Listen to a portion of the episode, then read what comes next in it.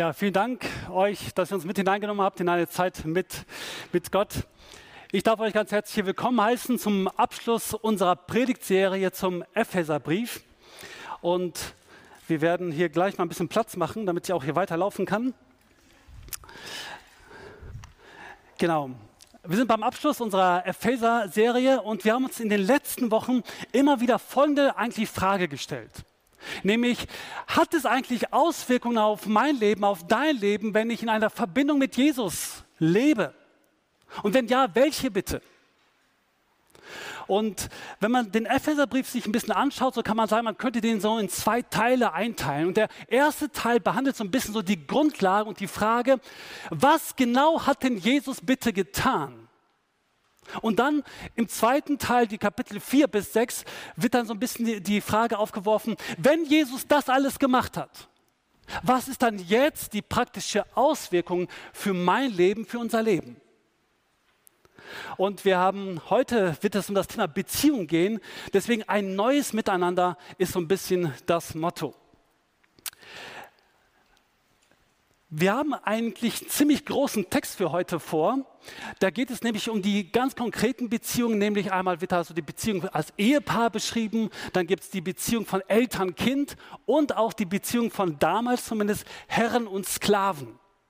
Und weil das, der Text so groß ist, muss ich mich auf eines beschränken. Ich werde heute vor allen Dingen über diese Ehepaarbeziehung sprechen. Aber Jetzt, wenn du jetzt denkst, oh super, hat ja gar nichts mit meiner Lebenssituation zu tun, dann möchte ich dir sagen, nein, nein, nein, das hat sehr wohl etwas mit deinem Leben zu tun.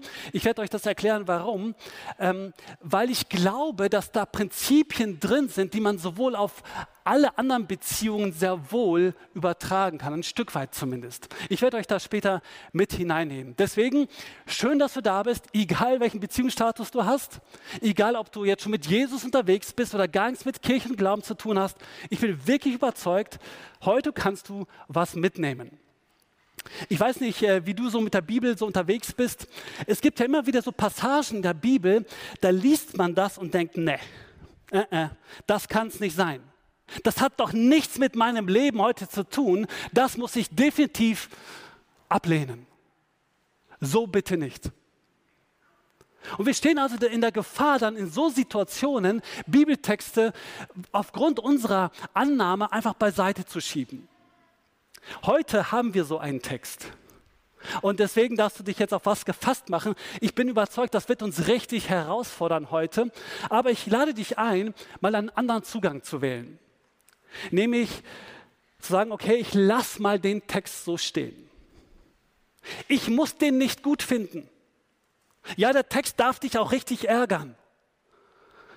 Äh, wisst ihr, in der Vorbereitung hat mich der Text extrem herausgefordert. Das war kein Spaziergang auch für mich, der ich jeden Tag mit der Bibel zu tun habe. Aber ich lade dich an, lass das doch mal so stehen. Denn vielleicht kennst du so Situationen in deinem Leben, wo du sagst, im Nachgang zumindest dann so manchmal, naja, vielleicht hatte doch die andere Person recht. Wer weiß, vielleicht ist das ja mit diesem Bibeltext ganz genauso. Deswegen lass ihn doch mal so stehen. Ich mache das immer wieder so in meinem Leben, dass es Dinge gibt, wo ich merke, ich packe es an, ich komme da nicht weiter, ich ärgere mich vielleicht auch darüber, ich habe da keinen Zugang, ich finde es nicht logisch. Was mache ich mit so Sachen? Ich lasse einfach liegen. Und ich packe sie ein andermal wieder an und gucke, ob ich da weiterkomme. Aber ich muss die Dinge nicht automatisch alle begreifen und in meinem Leben adaptieren, ähm, sondern ich darf die Dinge erstmal so, auch mit dem Anspruch, zunächst einmal so stehen lassen. Und dazu lade ich dich ein. Eine Hilfe, um mit so Texten, die auch schwierig sind, umzugehen, ist natürlich, wenn man ein bisschen so die historische Situation berücksichtigt. Wenn wir jetzt in den Epheserbrief hineinschauen oder in das Neue Testament, den zweiten Teil der Bibel, dann müssen wir ganz ehrlich sein, dieser Text ist etwa 2000 Jahre alt. Und in 2000 Jahren Geschichte hat sich einiges getan. Sowohl politisch wie auch gesellschaftlich, sozial. Eine Menge hat sich verändert. Das heißt aber auch, es gibt ein paar Dinge, die damals, als der Brief geschrieben worden ist, richtig anstößig waren aber heute nicht mehr anstößig sind. Und genauso aber auch andersrum, dass wir heute einen Text nehmen und sagen, das kannst du so nicht schreiben. Never ever. Aber damals war es überhaupt gar kein Aufreger. Das war völlig normal.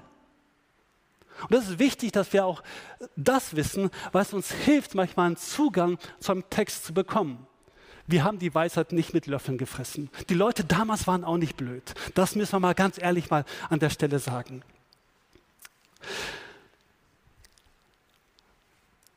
Wir haben beim letzten Mal darüber gesprochen, oder der Carsten hat darüber gesprochen, dass es ein paar Prinzipien gibt, die wir in unser Leben übertragen können. Und ich bin zutiefst überzeugt, dass auch so Texte sehr wohl etwas für unser Leben im Hier und Heute zu sagen haben. Und deswegen ist es völlig egal, wie gesagt, welchen Beziehungsstatus du hast, wo du gerade unterwegs bist. Carsten hat ja unter anderem die Frage gestellt, welche Dinge gibt es in deinem Leben, die du in dein Leben hineinnehmen möchtest?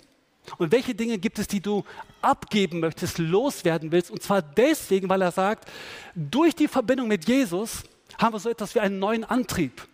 Haben wir eine neue Möglichkeit, nämlich einen Lebensstil zu leben, sodass Jesus zu Ehren kommt. Und deswegen sagt er, die Konsequenz ist da, so macht es der Paulus dann auch deutlich, es gibt ein paar Dinge, die muss ich loswerden in meinem Leben und ein paar andere Dinge, die möchte ich integrieren. Und heute werden wir eben auch so uns ein paar Dinge anschauen, so ein paar Prinzipien für unser Leben übernehmen. Und als Paulus da diesen Text schrieb, da schreibt er so diesen Brief da weiter durchgehend, ähm, nach, nachdem wir ein paar Dinge loswerden sollen, ein paar Dinge in unser Leben integrieren sollen, kommt auf einmal mitten in dieser Auflistung folgender Satz. Ordnet euch einander unter, tut es aus Ehrfurcht vor Christus.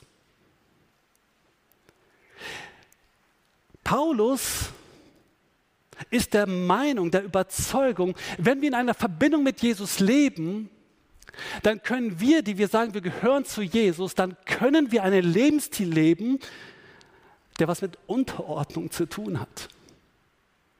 Und damit ehren wir offenbar Jesus. Es ist so ein Lebensstil von Jesus, sagt er eigentlich indirekt. Eines Tages kommen zwei Leute zu Jesus, zwei Freunde, die mit ihm immer unterwegs sind. Sie gehen zu Jesus und sagen ihm, Jesus, wenn du irgendwann mal auf dem Thron sitzen wirst, wir haben folgenden Vorschlag, wie wäre es, wenn der einer von uns beiden auf der linken Seite vom Thron sitzt und der andere auf der rechten Seite? Und Jesus sagt zu ihnen, und stellt, macht das dann zum Thema mit allen Jüngern, seinen Freunden, seinen Nachfolgern und sagt, Wisst ihr, das, was ihr gerade zum Thema macht, ist das Normalste auf dieser Welt. Die Herrscher in dieser Welt haben das Anliegen, Macht auszuüben. Und dann sagt er aber, unter euch soll es nicht so sein. Wer von euch hoch sein will, der, der Große sein will, der sei von allen der Diener. Und dann sagt er, schaut doch einfach in mein Leben.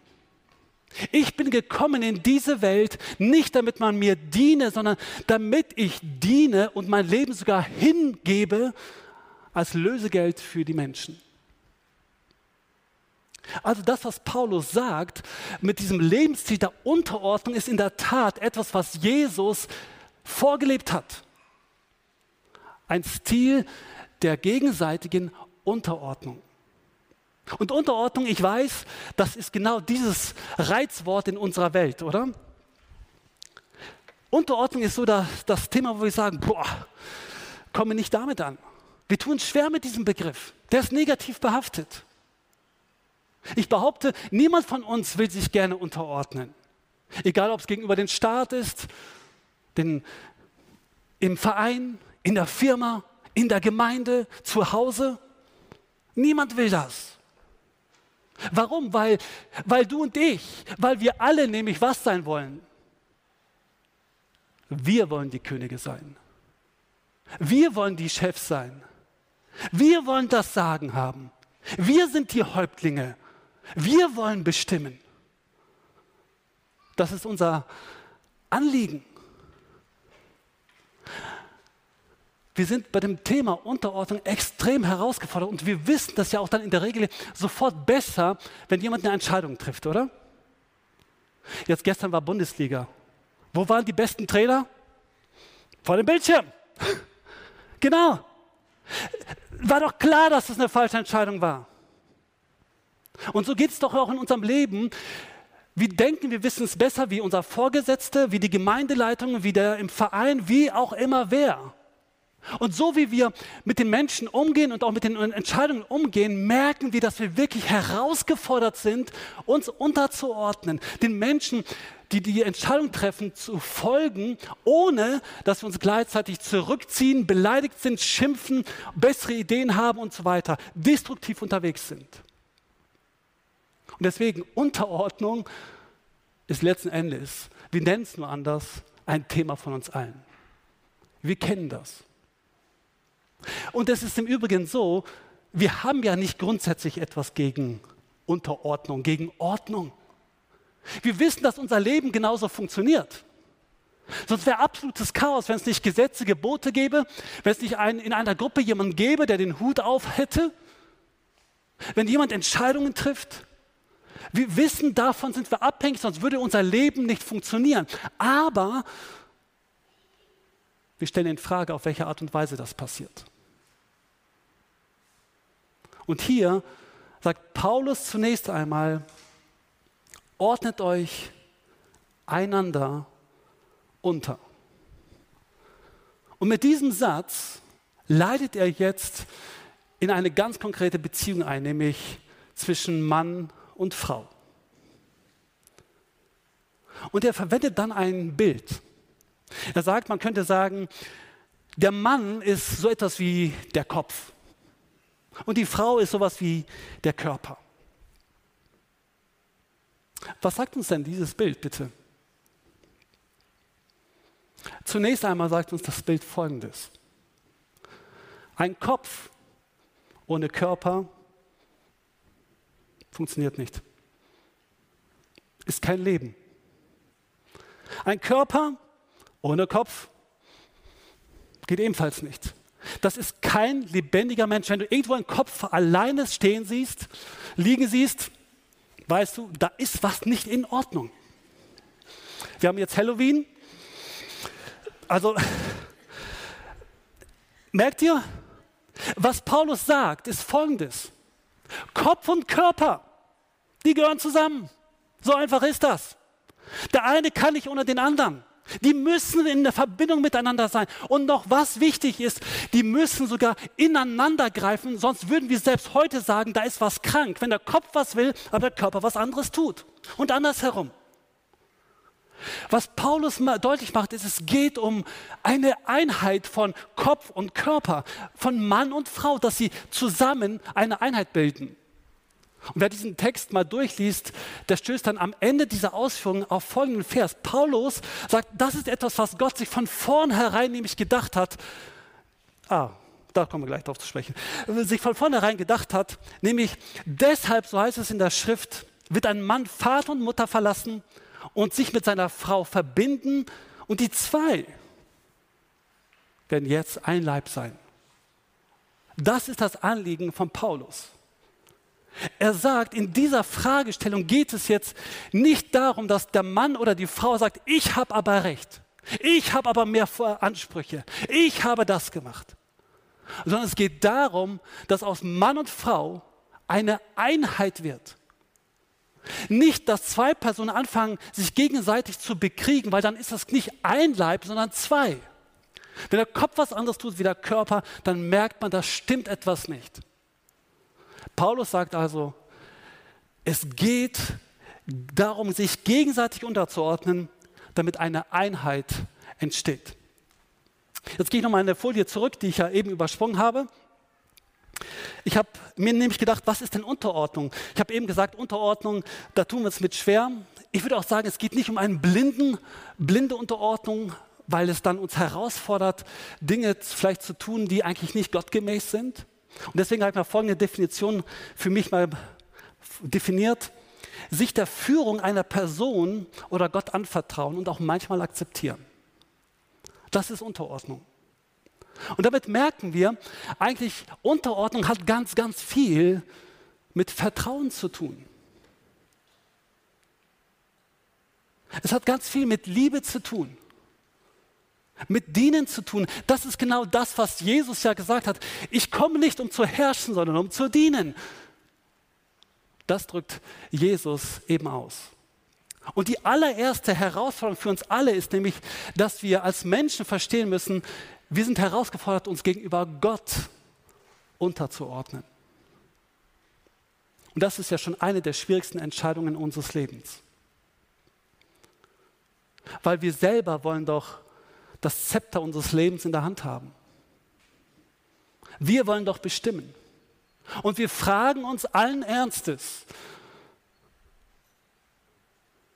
ist Gott wirklich vertrauenswürdig? Weiß er wirklich, was in meinem Leben abgeht? Weiß er es wirklich besser als ich? Und diejenigen, die das, diese Entscheidung getroffen haben und gesagt haben, okay, ich lasse mich darauf ein, ich vertraue diesem Jesus, ich sage, er darf dieser Herr in meinem Leben sein, die wissen doch, dass jeden Tag haben wir mindestens wahrscheinlich mehrmals genau diese Herausforderung, das dann praktisch zu leben, ob wir diesem Jesus in dieser Sache vertrauen. Und diejenigen, die nicht in einer Beziehung mit Jesus unterwegs sind, mich würde es echt nicht wundern, wenn ihr sagt, genau dieser Punkt, der, der ist echt herausfordernd. Und ich sage dir, ja, das stimmt. Weil niemand von uns gerne möchte, dass irgendjemand über unser Leben bestimmt. Aber wir werden bisschen was mehr erfahren, auch von Jesus, wie er ist. Und deswegen darf ich jetzt schon mal sagen, du wirst heute eingeladen, dich diesem Jesus anzuvertrauen, weil er sich als ein liebender Gott vorstellen wird. Okay, also bei dem Thema Unterordnung geht es erstmal zunächst einmal Gott gegenüber sich unterzuordnen, aber jetzt ganz konkret in dieser Ehebeziehung, dass man sich gegenseitig unterordnet mit dem Ziel, dass eben eine Einheit daraus entsteht. Und dann fängt Paulus an, an die Männer was zu schreiben und ich fange auch mit den Männern an, weil er sie hauptsächlich in diesem Text anspricht.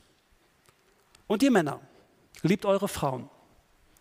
Liebt sie so, wie Christus die Gemeinde geliebt hat. Er hat sein Leben für sie hingegeben, um sie zu seinem heiligen Volk zu machen. Durch sein Wort hat er den Schmutz ihrer Verfehlungen wie in einem reinigenden Bad von ihr abgewaschen denn er möchte sich sie zu einer Braut von makelloser Schönheit machen, die heilig und untadelig und ohne Flecken und Runzeln oder irgendeine andere Unvollkommenheit vor ihn treten kann. Genauso sind nun auch die Männer verpflichtet, ihre Frauen zu lieben und ihnen Gutes zu tun, so wie sie ihrem eigenen Körper Gutes tun. Ein Mann, der seine Frau liebt und ihr Gutes tut, tut sich damit selbst etwas Gutes. Ich behaupte jetzt mal, dass dieser Text nicht ganz so anstößig ist. Warum? Oder ich helfe mal ein bisschen. Warum ist er nicht ganz so anstößig? Weil die Hauptaussage in diesem Text folgende ist. Ihr Männer liebt eure Frauen. Und ich würde sagen, in unserer Zeit würden wir sagen, das ist doch selbstverständlich. Die Männer, natürlich sollten sie ihre Frauen lieben. Davon gehen wir doch aus.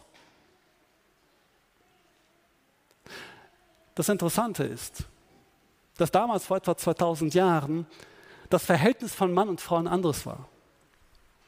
Da war dann nämlich der Mann derjenige, der das Sagen hatte und der die Aufgabe hatte, die Frau zu kontrollieren und zu herrschen, Macht auszuüben. Das waren die Verhältnisse damals. Egal, ob du in die griechische Welt hineinschaust, da wirst du feststellen, dass sogar eine gewisse Frauenfeindlichkeit da ist. Selbst wenn du ins Judentum hineinschaust, wirst du feststellen, dass Juden sogar zum Teil sagten, naja, bei den Frauen, da müssen wir ein bisschen aufpassen, weil nicht, dass wir bei ihnen unrein werden. Sie stören uns ein bisschen in unserer Heiligkeit, in unserer Beziehung zu Gott. Man hat auf die Frauen herabgeschaut.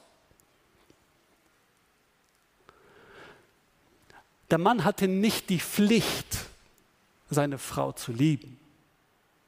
Der hat die einfach, weil er sie brauchte irgendwie, mitgenommen. Damals die Herrscher, der Kaiser zum Beispiel, der konnte davon ausgehen, dass sein Volk den Kaiser liebt. Und das hat das Volk auch immer wieder zum Ausdruck bringen müssen. Der Kaiser konnte unbarmherzig mit seinem Volk umgehen, aber er konnte immer damit rechnen, dass das Volk sich für den Kaiser, für den Herrscher hingeben würde. Was Paulus hier macht, ist, er setzt hier eine richtige Spitze gegenüber den Männern und sagt folgendes. Ihr sollt eure Frau lieben und ihr, die ihr eigentlich da oben seid, sollt euch hingeben. Genau andersherum, wie das Verständnis in der damaligen Welt war. Er geht noch weiter. Er sagt, ihr sollt euch nicht nur hingeben, weil Jesus es ja auch gemacht hat, er gibt sein Leben hin, sondern er sagt, die Liebe ist so wichtig, dass ich euch sogar in die Pflicht nehme.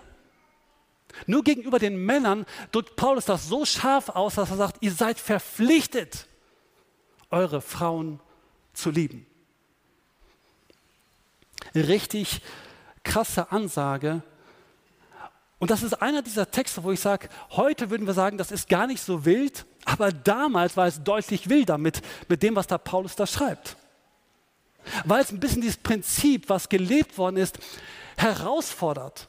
Und ohne dass Paulus dieses Wort Unterordnung verwendet, drückt er eigentlich aus, ihr lieben Männer, was ich hier mit euch zum Ausdruck bringe, ist, ihr seid herausgefordert, euch unterzuordnen.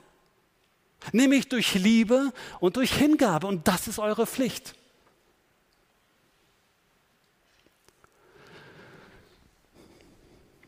Krasse Ansage, wie ich finde. Paulus verwendet hier sogar ein paar Begriffe, die hat man in der damaligen Zeit zumindest als typische Frauenarbeit verstanden. Er schreibt hier von Ernähren, von Waschen, von Pflegen. Alles, damit es der Braut unserer Frau gut gehen soll. Unser Job, Männer. Krass, oder?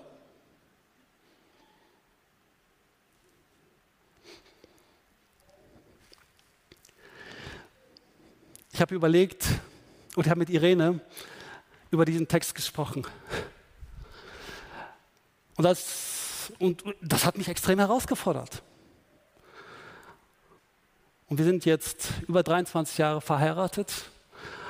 Und ich muss euch ganz ehrlich sagen, die ersten Ehejahre habe ich das definitiv nicht gelebt. Wisst ihr, mein Leben bestand in den ersten Jahren vor allen Dingen so oder sah so aus, dass es darum ging, dass ich Spaß habe. Ich habe viel Sport gemacht. Ich habe mich sehr viel ehrenamtlich engagiert. Ich war ständig auf Achse. Ich habe anderen Menschen gedient. Aber ich habe nicht das gemacht, was hier drin steht. Ich habe nämlich meine Frau und unsere Ehe vernachlässigt. Und ich bin sehr, sehr dankbar, dass ich meine Frau habe, die mit mir einen Lernprozess gegangen ist und dass ich lernen darf, dass sie weitere Schritte gehen darf. Und deswegen glaube ich, dieser Text ist heute genauso aktuell. Wisst ihr, manchmal wird uns gesagt als Männern, dass wir bis zur Hochzeit alles tun, um der Frau zu zeigen, wie sehr wir sie lieben. es gibt ja diesen Spruch, bis zur Hochzeit holen wir die Sterne vom Himmel und nach der Hochzeit sind wir nicht bereit, das Wasser aus dem Keller zu holen.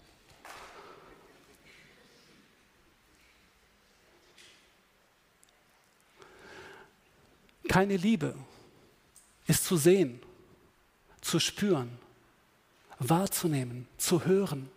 Ich habe ihr das doch am Hochzeitstag gesagt, dass ich sie liebe. Das muss doch reichen, oder? Kennt ihr das? Und Paulus sagt, und deswegen die Frage an uns Männer, weiß deine Frau, dass du sie liebst? Hört sie es? Spürt sie es? Nimmt sie es wahr? Bist du bereit, dich hinzugeben? Und hinzugeben bedeutet, du verzichtest auf Dinge, die dir so viel Spaß machen, die du so gerne machen möchtest. Vielleicht ist es dein Hobby oder was auch immer. Bist du bereit, dich zurückzunehmen, damit deine Frau genau das spürt?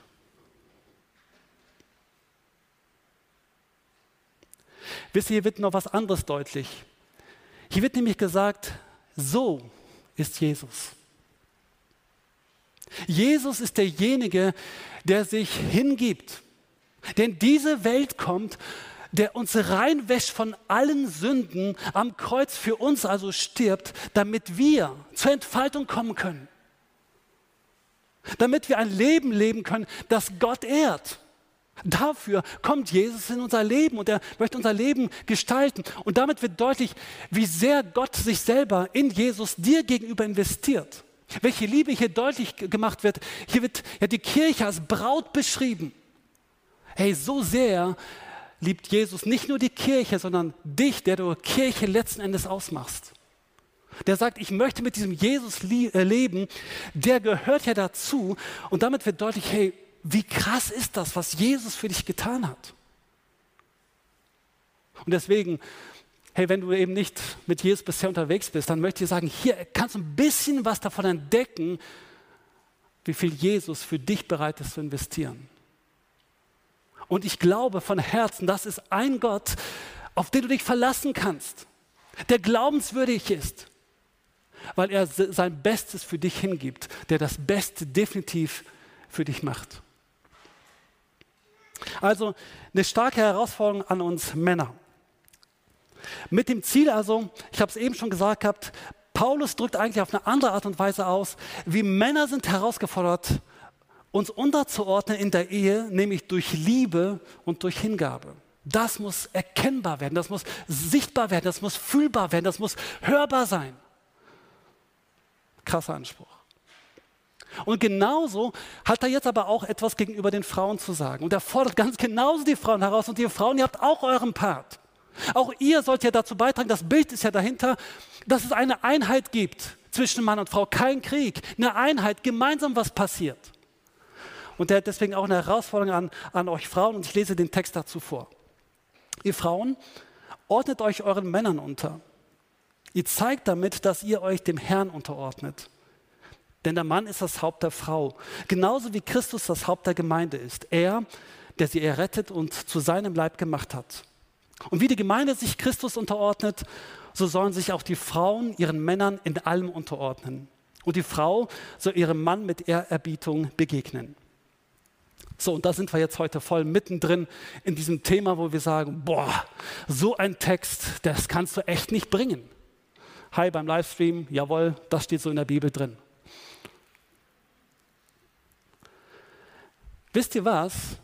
Damals war der Text nicht anstößig. Ich habe es gesagt, warum? Weil das einfach eine Situationsbeschreibung war von dem, wie es gelebt worden ist. Man hat auf die Frauen runtergeschaut.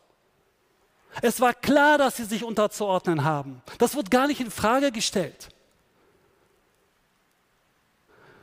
Aber für uns heute, dann denken wir, oh, das kannst du auch nicht so bringen. Ne? Aber das Ziel von Paulus ist es ja, deutlich zu machen, wie kann eine Einheit in der Ehe jetzt passieren. Und er nennt hier so Dinge wie zum Beispiel hier Ehrerbietung, wird hier in dieser Übersetzung zum Ausdruck gebracht. Also der Mann soll mit Wertschätzung, mit Achtung, soll die Frau dem Mann so begegnen. Oder wenn man sich das so insgesamt anschaut, kommt so ein bisschen rüber, dem Mann auch die Gelegenheit geben, Verantwortung zu übernehmen. Und ich habe mich direkt gefragt, boah, wie sieht es nochmal bei Irene und bei mir aus? Nicht, dass wir das Vorzeige-Ehepaar hier an dieser Stelle sind, ich will es einfach nur sagen, wie wir es leben. Ja? Also wenn ich diesen Text sehe und wenn ich Irene und mich sehe, dann würde ich sagen, ja, da entdecke ich die Dinge wieder. In der Tat ist es so, dass es mir unheimlich wichtig ist, dass mir Wertschätzung, Achtung entgegengebracht wird. Man muss nicht mit meinen Entscheidungen zufrieden sein, nicht immer, ja. Aber die Art und Weise, wie man damit umgeht, zeigt ja, ob man dennoch die Person achtet. Und die Irene ist so jemand, die weiß sofort, wie man Dinge zu tun hat, wie man die Dinge umzusetzen hat. Sie hat einen Plan und haut rein und geht vor. Und sie ist herausgefordert, in der Tat an der Stelle, mir die Gelegenheit zu geben, mit einzusteigen, mit Verantwortung zu übernehmen mir zu vertrauen, dass ich auch Dinge tun kann und tun will.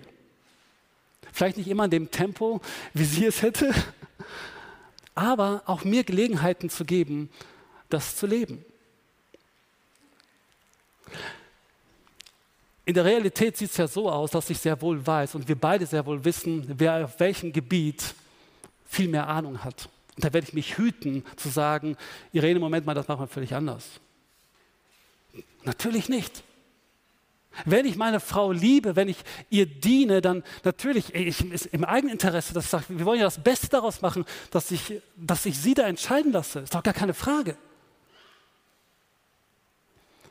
Im Übrigen ist es auch sowieso so, zumindest bei uns, dass wir die meisten Entscheidungen so zusammenfällen. Aber es macht deutlich, es geht darum, wie das Miteinander ganz praktisch gelebt wird. Und ich könnte mir vorstellen, dass es bei euch vielleicht anders ist, andere Punkte wichtig sind, wo ihr sagt, okay, da müssen wir drüber reden, dass es nicht ein Gegeneinander wird, sondern ein Miteinander wird. Dass wir uns ergänzen und Ehe eine Einheit ist, die zum Segen da ist, die wirklich einen Unterschied macht und nicht ein Kampf miteinander.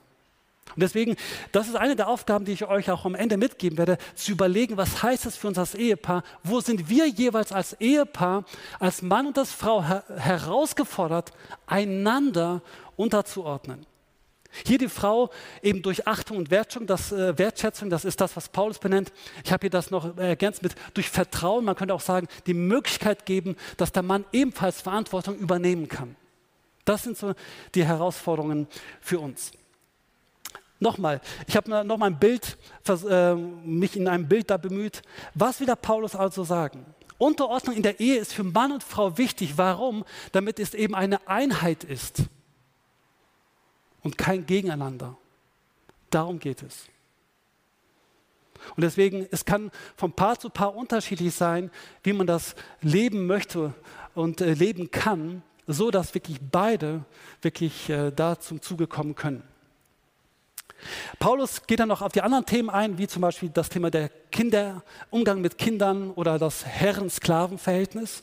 Und das Interessante ist aber, dass Paulus bei allen drei Verhältnissen, Beziehungsverhältnissen, jeweils eine Spitze gegenüber denjenigen setzt, die der damaligen Welt tonangebend waren. Und er sie herausfordert und sagt, ihr habt euch, ohne dass das so explizit benennt, aber in der Art und Weise, wie er es beschreibt, ihr habt zu lernen, euch unterzuordnen. Genauso auch die andere Seite. Also es ist nicht einseitig. Es, ist, es betrifft beide Parteien, beide Seiten müssen lernen, sich unterzuordnen. Und zwar mit dem Ziel, dass dann Segen entsteht, dass gute Dinge entstehen, dass eine Kraft der Einheit letzten Endes da zum, zum Zuge kommt. Also Paulus sagt nicht, das ist alles jetzt völlig egal, ob es eine Ordnung gibt oder nicht.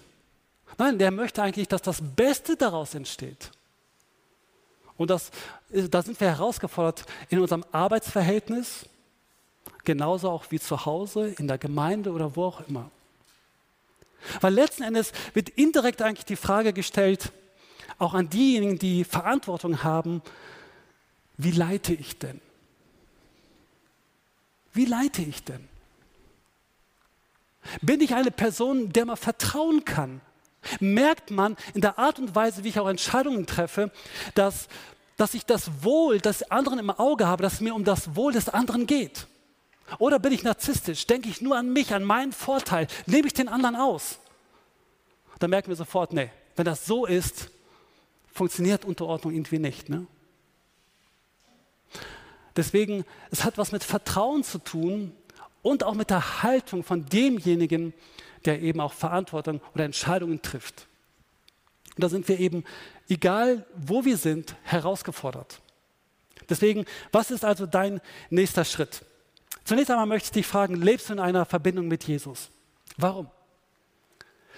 Weil ich zutiefst davon überzeugt bin, du hast heute ein bisschen was davon gehört, dass Jesus jemand ist, der bereit ist, sein Leben für dich hinzugeben, der wirklich das Beste für dich will. Der dich reinwäscht von allen Sünden, wenn du ihm vertraust, der dir eine Perspektive der Ewigkeit gibt. Und das kannst du eben durch diese Verbindung mit ihm haben. Und durch ihn hast du eben diesen Antrieb, sage ich jetzt mal, diese Möglichkeit auch zu lernen, dass Unterordnung in dem Sinne, wie Paulus das hier beschreibt, gar nicht so negativ ist, weil es uns alle betrifft. Wenn du sagst, hey, da möchte ich mehr wissen, dann komm doch gerne auf mich zu. Wir gehen gerne mit dir den nächsten Schritt. Es ist einfach ein Gebet, wo du das genau zum Ausdruck bringst. Diesen Jesus möchte ich in mein Leben hineinnehmen und ihm zulassen und zulassen, dass er der Herr wirklich in meinem Leben ist. Als Ehemänner möchte ich euch fragen, ordnest du dich deiner Frau durch Liebe und Hingabe unter? Ist das zu sehen in deinem Leben, in eurer Ehe? Als Ehefrau möchte ich dich fragen, ordnest du dich deinem Mann unter durch Achtung, Wertschätzung und durch Vertrauen? Ist das erkennbar? Sieht das dein Mann? Spürt das dein Mann? Und ich schlage euch vor, sucht euch doch mal einen Termin für die kommende Woche aus, wo ihr euch als Paar zusammensetzt, um mal darüber zu sprechen. Folgender Tipp. Jeder schaut mal nur auf seinen Teil, okay? Nur auf sich. Nicht auf das, was den anderen angeht. Weil sobald du anfängst, über den anderen zu, dann ist das Urteilen. Dann ist es wieder Macht und so weiter. Also schau auf deinen Teil. Frag doch mal, wie gelingt es mir gerade, ganz ehrlich? Was kann ich lernen? Wie, könnte ich den nächsten Schritt gehen? Zweiter Tipp. Ich habe die Erfahrung gemacht, dass ein Restaurantbesuch an dieser Stelle ganz gut sein könnte weil man dann ein bisschen sich mehr bemüht, vernünftig miteinander zu reden. Zum Beispiel, wenn man weiß, das könnte so ein heißes Thema werden, mach es in der Öffentlichkeit. Dann nimmst du dich zurück. Ach, normalerweise. Okay? Aber, der du jetzt nicht in einer Paarbeziehung bist, dich möchte ich fragen, wie leitest du? Wir haben gesagt, Unterordnung hat ganz stark was mit Vertrauen zu tun. Und du hast an verschiedenen Stellen Verantwortung. Und was kommt drüber? Im Übrigen, in diesem ganzen Text geht es an keiner Stelle um Herrschen oder um Macht. Sondern Paulus unterstreicht mehrmals, es geht um Liebe und um Hingabe, um Wertschätzung, um Achtung. Um sowas geht es. Nicht um Macht und um Herrschen. Hey, wie kannst du also gut leiten, gut Verantwortung übernehmen? Ist das erkennbar da, wo du unterwegs bist? Und dann aber auch, wenn du auf der anderen Seite bist, wie gehst du mit Entscheidungen und mit den Entscheidungsträgern um? Wir schimpfen so gerne über Politiker, über Verantwortliche, über unsere Chefs, Gemeindeleitung, Verein, was auch immer was. Du kannst durch deine Art und Weise dazu beitragen, dass es ein Miteinander wird. Das heißt nicht, dass man konstruktive Kritik nicht geben darf. Nein, darum geht es mir an dieser Stelle nicht. Aber ich nehme eher eine Haltung wahr, wo wir grundsätzlich erstmal alles zu kritisieren haben und dagegen sind. Und deswegen, hey, wie kannst du dazu beitragen, dass Einheit gelebt wird? Egal wo du unterwegs bist. Weil Paulus macht deutlich, es ist möglich, ein neues Miteinander zu haben. Jesus selber hat es vorgelebt. Er hätte das Recht gehabt zu sagen, bumm, so ist das und Klappe halten, alles ist vorbei. Aber er kommt, um zu dienen und sein Leben hinzugeben. Und er sagt, hey, genauso bist du, egal wo du bist, herausgefordert, genau diesen Lifestyle von Jesus zu leben. Ich bitte jetzt die Band nach vorne, die uns in ein letztes Lied mit hineinnehmen wird. Waymaker, Jesus, derjenige, der den Weg bereitet. Und das wollen wir jetzt nochmal miteinander singen.